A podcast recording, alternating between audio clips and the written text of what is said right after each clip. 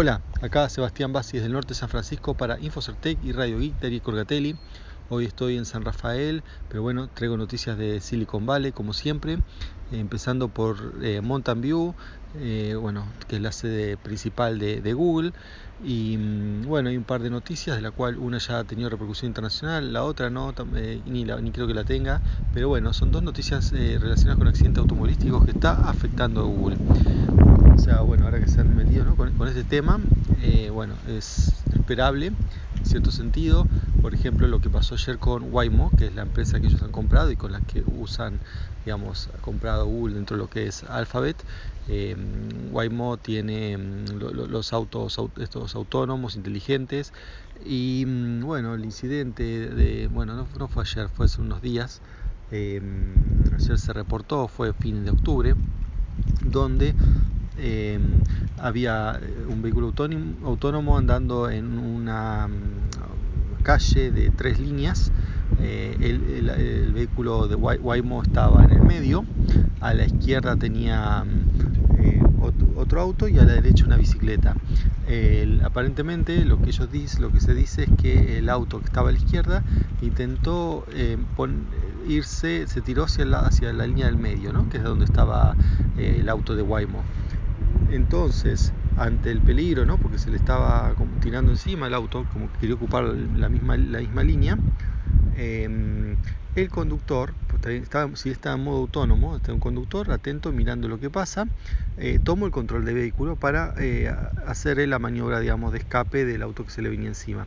Y en esa básicamente lo que hizo fue doblar a la derecha y no vio al conductor de la bicicleta, con lo cual, por lo que se ve, por lo que dicen, eh, no, es, no lo atropelló, pero sí lo golpeó y lo hizo caer. Em, entonces, si bien evitó el choque con el auto de, la izquierda, no evitó eh, tirar al, ciclista que, venía a la derecha. Y bueno, entonces se está investigando, todavía eso esto es relativamente reciente y, hay, em, bueno, eh, interviene en la Comisión Nacional de Transporte ¿no? como, como siempre en estos casos. Y eh, bueno, según Google, o en realidad según Waymo, ellos dicen que em, con los datos que, que, tenían, o sea que el, el auto va capturando ¿no? datos de, de, radar, de sensores, eh, cámaras y todo eso lo, lo combina. Em, y bueno, entonces lo que han hecho es una simulación. Decir, bueno, ¿qué hubiese pasado si eh, hubiésemos dejado seguir que la IA em, continúe manejando en lugar de que el operador, mm, digamos, la persona que estaba a cargo tome el control manual? O sea, ¿cómo, cómo hubiese resultado esto? Bueno, eso lo podemos saber eh, bueno, hay que confiar en ellos, ¿no? que las cosas están hechas, eh, sea como ellos dicen, pero teóricamente mm, es así. si no tiene todos los, datos del, entorno, eh, puede correr el programa, aunque, aunque bueno, ya haya pasado esto, ¿no? Se, puede correr cuantas veces quiera.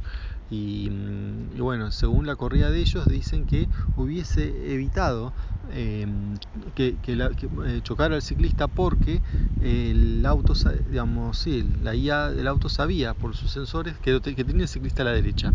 Entonces, eh, la, maniobra que hubiese hecho hubiese sido distinta. No, no, no aclararon cuál, pero bueno, puede ser, por ejemplo, frenar para dejar pasar al auto de la izquierda y, irse a la derecha después de que lo pasó el ciclista o acelerar para que el ciclista no para no chocar al ciclista no sé realmente. Em, pero había maniobras evasivas que no implicaban em, digamos derribar al ciclista de la derecha. Así que em, bueno entonces según Waymo la culpa es de la persona que tomó el control en ese momento Así que bueno, veremos ¿no? qué, más dicen las, las investigaciones, cómo siguen con esto. Y como les decía, había dos temas de, mm, de accidentes de tráfico, tránsito, ¿no? que afectan a Google. El otro no tiene nada que ver los vehículos autónomos, pero igual ha afectado mucho, eh, porque esto pasó, creo que anteayer ya sería, o sea, o, sí, anteayer. Em, creo que fue el miércoles a la noche, bueno, o noche para acá, como 6 y 45, em, una trabajadora eh, se llama Wei Chan o algo así, eh, de aproximadamente veintipico de años, del, del, departamento, del, departamento de finanzas en, Google, salió de, bueno, en una, parte, donde está Charleston, que es la calle principal donde está Google, en Mountain View, y digamos una de las sedes principales, mejor dicho, la sede principal, pero bueno, donde pasó esto fue una cuadra aproximadamente, pero igual hay mucha gente porque hay muchas sedes ahí y bueno, y hay a esa hora mm, un montón de movimientos, ¿no? todos los colectivos, incluso empieza mucho antes, son las cuatro y pico, todos los colectivos que, mm, que llevan a los trabajadores a, mm, bueno, sea a San, Francisco, al este de la bahía, incluso al norte de San Francisco, o sea, todos, bueno, a Silicon Valley, hay decenas de colectivos que están moviéndose en ese momento. Y bueno, uno de ellos atropelló y mató a esta chica, em, esta trabajadora, eh, y bueno, no quisieron reanimarla y no, no, no pudieron.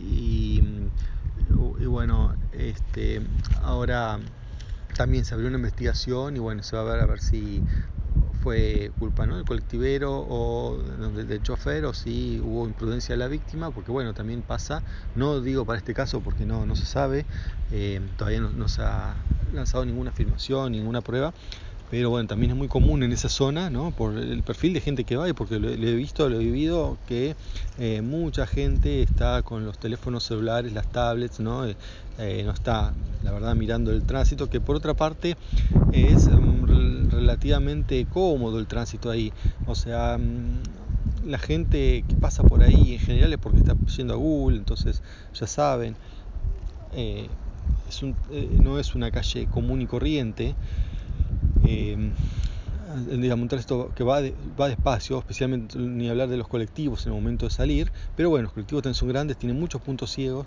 o sea, lugares que no ven y bueno, realmente el colectivero depende de, las personas que estén mirando, estén atentas al, entorno, ¿no?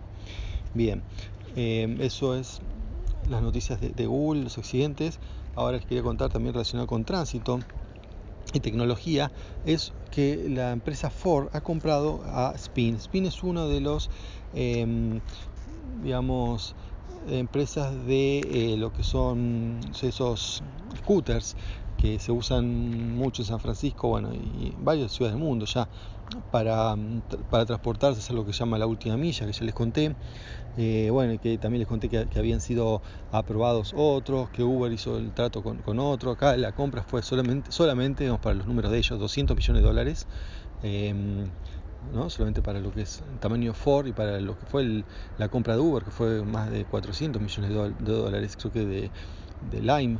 ¿no? Lime este, es una de las competencias más fuertes en lo que son scooters em, eléctricos que eh, como decía fue hace unos días fue de, vuelta fue aprobado eh, porque mm, bueno lo habían cancelado porque eh, se, se, había empezado a deployar sin control y con, con muchos problemas ¿no? que dejaban los scooters por, por cualquier lado mm, bueno y ahora se, se, aprobó con, con mucho más reglamentación y con eh, también la promesa de estas empresas de servir no solamente las áreas céntricas, sino eh, áreas alejadas, ¿no? para que esto les sirva a todos.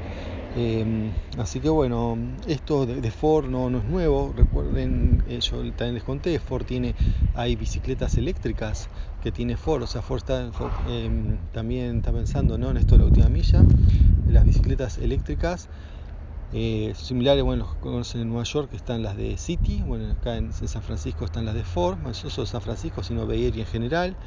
Eh, uno va con una, con una aplicación y las, em, las, libera, digamos, previo registro en la página antes, em, y las puede usar, por ejemplo, media hora entre las estaciones de Ford, ¿no? estaciones, lugares donde se estacionan em, y se traban las bicicletas. Ese es el tema, ¿no? a diferencia de otros sistemas que por ahí uno tiene más libertad, hay distintos sistemas, tanto de, incluso de, de, autos de alquiler así con aplicaciones o, mm, o bueno, o el, el, caso de los scooters, ¿no? o sea, sistemas donde uno tiene puntos donde se dejan las cosas y sistemas donde son más libres. después eh, uno con la aplicación la encuentra porque la gente las deja en cualquier lado. Eh, En el caso de Force, uno, no puede, no dejan la bicicleta en cualquier lado, cual tiene la ventaja ¿no? que eh, bueno, no, no, va a estar molestando el tránsito, pero bueno, hay que ir a puntos específicos a buscarla. Pero bueno, está distribuido en puntos estratégicos, por ejemplo, en Berkeley está en el centro, después está en North Berkeley, después de North Berkeley está en, en la estación de North Berkeley, o sea, eh, cosa que, bueno, sirven para hacer distintas combinaciones y, bueno, a precios muy accesibles. E incluso ahora se han asociado con lo que es BART, que es el sistema de, de una especie de metro que es un subte y un tren ¿no? de, la zona acá del área de la bahía. Entonces con la misma tarjeta del BART uno puede desbloquear las bicicletas, no pagar, se paga igual con, otra tarjeta, es una tarjeta de crédito, pero, pero bueno, es una... Em, uno puede, con esto, otra cosa más para no andar con la tarjeta de crédito. Uno desbloquea las bicicletas directamente con la tarjeta del BART. Em, así que bueno, eso es el, tema este de, Ford. Y por último, quiero contar una novedad relacionada con criptomonedas, es bastante em, curiosa. Em, la marca de relojes Hublot, no sé si se pronuncia así, es una marca de relojes cara que bueno, tiene piezas, por ejemplo, no sé, una versión, cada otro día subastaron una de un reloj eh, modelo de, para, exclusivo de Maradona estaba más de 50 mil dólares, de ahí para arriba, ¿no? Son eh, modelos generalmente caros, eh, relojes obviamente automáticos y mm, algunos con joyas, ¿no? O sea, siempre, digamos, no, no, no, no apunta al público común. Prestando atención en el, en el último mundial, Maradona tenía dos relojes de estos, uno en cada mano. Eh, bueno, otros famosos también lo usan. Bueno, que tiene que ver con las criptomonedas que lanzaron, lanzaron la versión Bitcoin. Eh, lo único que tiene Bitcoin, digamos, es el, por un lado, un, en el fondo, en el dial del, reloj, se, ve el logo de Bitcoin y bueno, y unos algo que parecen circuitos y eso. Después un reloj relativamente común dentro de la línea de ellos, es interesante. Eh, y lo otro que tiene Bitcoin es que se paga con Bitcoin. No puede ir pagarlo con dinero común ni con tarjeta de crédito, sino tiene que ir a través de un procesador de, Bitcoins. Em, el costo es más o menos 25 mil dólares, cerca de 4 Bitcoins al precio actual. Em, y además, cuando uno lo compra, el número de la transacción, ellos después lo graban en lo que es el bezel, que es en, en el disco, al costado del, reloj, em, ponen un código alfanumérico eh, que es un hash que representa la transacción. De esta manera cada, cada reloj es único y son 210 modelos, bueno, dicen que representan los 21 millones de Bitcoin que van a ser generados. Ahora sí, bueno, e-, eso es todo por hoy, hasta la próxima semana, chao.